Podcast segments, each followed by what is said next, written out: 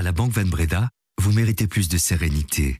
Plus de sérénité pour écouter le brief pendant que nous nous concentrons sur vos questions financières. Banque Van Breda.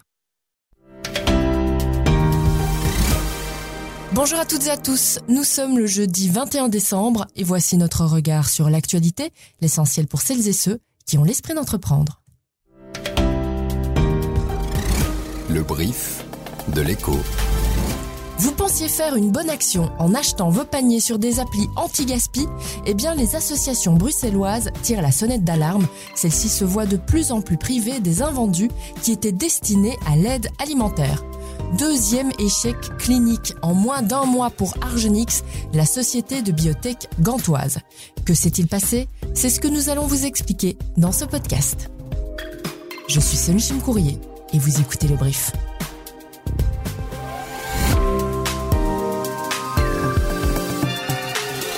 Le brief, cette info dès 7h. Connaissez-vous ces applications anti-gaspillage qui vous proposent des paniers d'invendus alimentaires à très bon prix? Il y a Too Good To Go, Happy Hours Market ou encore Phoenix. Ces apps vous invitent à faire une bonne action et en même temps une bonne affaire. Mais est-ce vraiment une bonne action?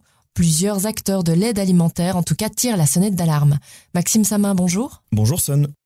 Donc vous êtes euh, journaliste à l'écho et vous avez euh, enquêté sur ce dossier. Que reproche le monde associatif à ces startups anti-gaspillage?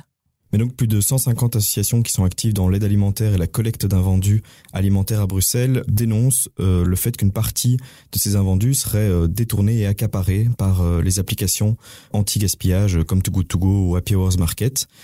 Elles ont du mal à quantifier exactement le tonnage d'invendus qui leur échappe, mais sur le terrain, le constat est unanime.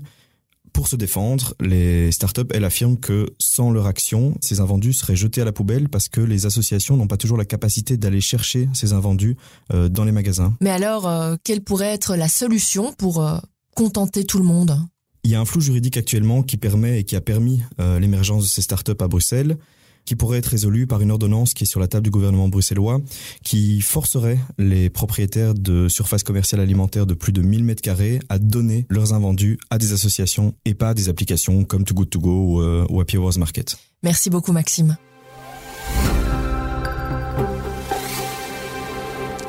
Restons dans l'alimentaire avec cette question. Le caddie des Belges est-il vraiment plus cher que celui de nos voisins? Nous sommes de plus en plus nombreux à traverser la frontière pour faire nos courses, notamment en France, et pour profiter des prix plus intéressants. Mais est-ce réellement le cas? Alors pour la première fois, une étude de l'Observatoire des prix commandée par le ministre de l'économie Pierre-Yves Dermagne permet d'y voir plus clair. Ah, ah ça vous intéresse hein? Eh bien, Sachez que les produits non transformés comme les fruits et les légumes, mais aussi les poissons et les viandes, sont en réalité moins chers en Belgique. Idem pour les marques de distributeurs, plus communément appelées sous-marques. En revanche, les produits de marque sont plus chers chez nous. Pourquoi? Eh bien, l'explication se trouve dans le paysage du commerce de détail belge.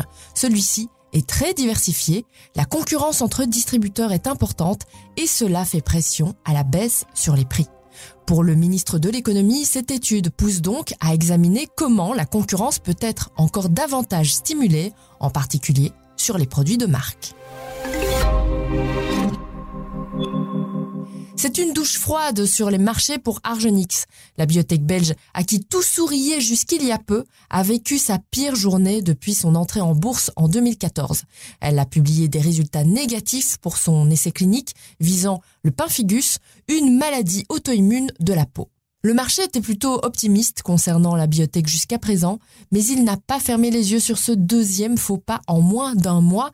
Oui, car fin novembre, souvenez-vous, Argenix avait déjà annoncé l'échec d'un autre traitement. Résultat, le titre a chuté de plus de 25% à la Bourse de Bruxelles ce mercredi à la clôture. Olivier Gosset, euh, bonjour. Vous êtes euh, un de nos journalistes spécialistes des biotech. Expliquez-nous, que s'est-il donc passé chez Argenix qui était pourtant si bien parti? Alors, bonjour Sun. Il faut d'abord rappeler que Argenix était devenu cet été la société de biotechnologie la plus valorisée d'Europe. Alors, quel est le problème ici? C'est que sa molécule phare, qui s'appelle Vivegarde, il était conçu pour être un pipeline à lui tout seul, une espèce de couteau suisse. Et donc l'objectif de la société était d'avoir en 2025 une quinzaine d'indications, soit en cours de développement, soit avec des phases 3 d'études cliniques terminées uniquement avec cette molécule. Et donc ça faisait dire aux analystes que le Vivgard avait le potentiel pour devenir un des médicaments les plus vendus au monde. Et c'est ça qui est remis en cause puisque déjà deux de ces indications supplémentaires sont confrontées à un échec. La déroute d'Argenix a plombé l'indice phare de la bourse de Bruxelles. Le Belvin a chuté de 2,4%. Le gouvernement wallon a sélectionné sept projets pour favoriser l'éclosion d'un écosystème dans les batteries. Cela représente un investissement global de plus de 700 millions d'euros et la création de plus de 600 emplois directs. La Wallonie a-t-elle une place à prendre dans le secteur crucial des batteries face à nos voisins européens qui mettent déjà des centaines de millions sur la table pour attirer les acteurs du secteur?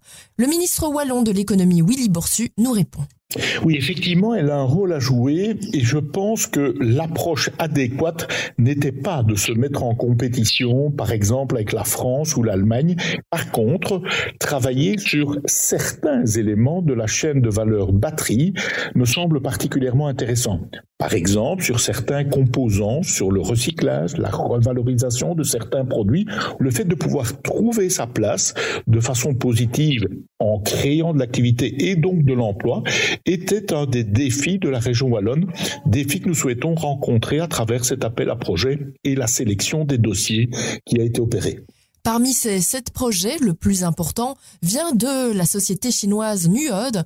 Elle compte investir 500 millions dans une usine de production de feuilles de cuivre en Wallonie. Peut-on vraiment se réjouir de l'arrivée d'un poids lourd chinois plutôt euh, que d'un acteur euh, plus local Il faut savoir que si j'observe les investissements réalisés en Europe, en fait, il y a le même mixte des investissements qui sont des investissements étrangers, d'origine chinoise pour une partie d'entre eux, et en même temps des projets qui sont bottom-up, si je puis dire, au départ du tissu industriel, de la recherche et de l'innovation nationale ou régionale. Et je rappelle que notre région a une longue tradition d'innovation industrielle. On prolonge aujourd'hui dans des secteurs où on est en, plein cœur de cette volonté européenne d'autonomie stratégique ouverte, ce passé industriel prestigieux, mais évidemment en répondant aux besoins d'aujourd'hui, aux défis du futur.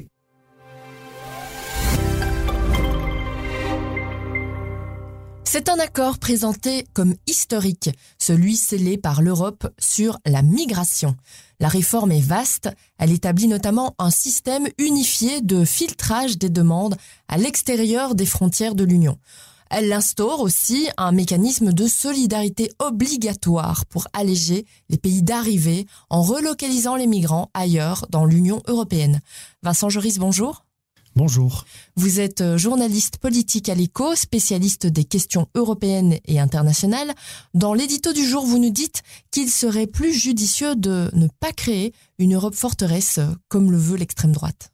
Oui, on a l'impression que à quelques mois des élections européennes, la majorité socialiste, démocrate chrétienne et libérale s'est empressée de finaliser un accord qui traînait depuis des mois et des mois et des années. Le problème, c'est que cet accord est avant tout cosmétique. Il semble introduire de nouveaux contrôles très stricts aux frontières, mais surtout, il crée des centres de détention où on voit que des enfants, des mineurs de moins de 12 ans, devront être accueillis. C'est une mesure qui est vraiment aux limites euh, des droits humains et qui pose question. Et puis, il semble introduire aussi une solidarité obligatoire entre États européens. Et là, le gouvernement néofasciste de Giorgia Meloni s'en félicite. Il semblerait que les migrants qui arrivent en nombre en Italie, en Grèce et en Espagne pourront être relocalisés ailleurs en Europe. Mais en fait, c'est une fausse mesure. D'abord, les chiffres ne sont pas très impressionnants. Les nombres de migrants qui sont relocalisés restent tout à fait euh, modestes. Et surtout, certains États euh, qui le souhaiteront pourront simplement payer à la place de recevoir les migrants, ce qui est évidemment euh, une solidarité relativement symbolique. Les ministres européens des Finances ont eux aussi trouvé un accord ce mercredi sur la réforme du pacte de stabilité et de croissance. Alors, dans ce nouveau cadre de gouvernance économique, les États membres devront expliquer comment ils comptent faire évoluer leur trajectoire budgétaire sur 4 ans au moins et les réformes et investissements qu'ils prévoient de prendre, notamment pour corriger les éventuels déséquilibres de leur économie. Chaque État dessine donc sa trajectoire, mais la Commission publiera des trajectoires techniques pour ceux comme la Belgique dont le déficit est supérieur à 3% du PIB et où dont la dette publique dépasse 60%. Sinon, Israël ordonne des évacuations dans la plus grande ville du sud de Gaza. Pendant ce temps, les efforts se poursuivent aujourd'hui pour obtenir une trêve dans le territoire où le bilan atteint désormais les 20 000 morts selon le Hamas. Suspendu à la position des États-Unis, le Conseil de sécurité de l'ONU doit tenter à nouveau aujourd'hui de parler d'une seule voix lors d'un vote plusieurs fois reporté sur une résolution destinée à accroître l'aide à la bande de Gaza.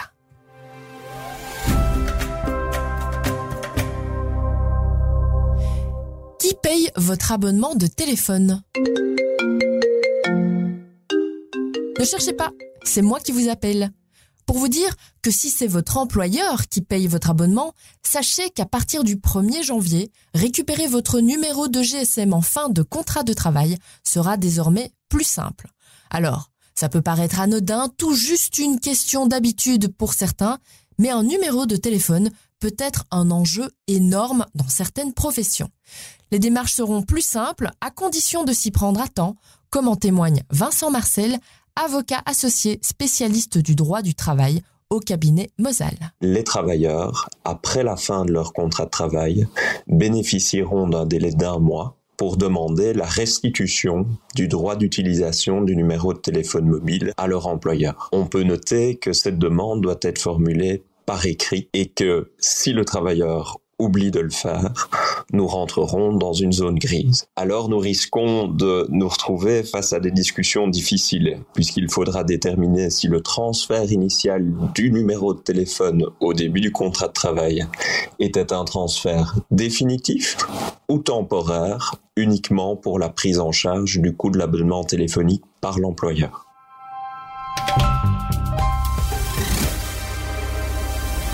C'est sur ces bons conseils que se termine ce brief. On dit RS a préparé cet épisode. Si vous êtes friand d'infos utiles pour votre portefeuille, vos droits dans le cadre du travail, sachez que nous consacrons la première semaine de l'année à tout ce qui va changer pour vos finances perso avec l'équipe de Mon Argent à l'écho. Bon, je vais encore trop vite, un jour après l'autre. Je vous retrouve demain en pleine forme pour le dernier brief de la semaine. Bonne journée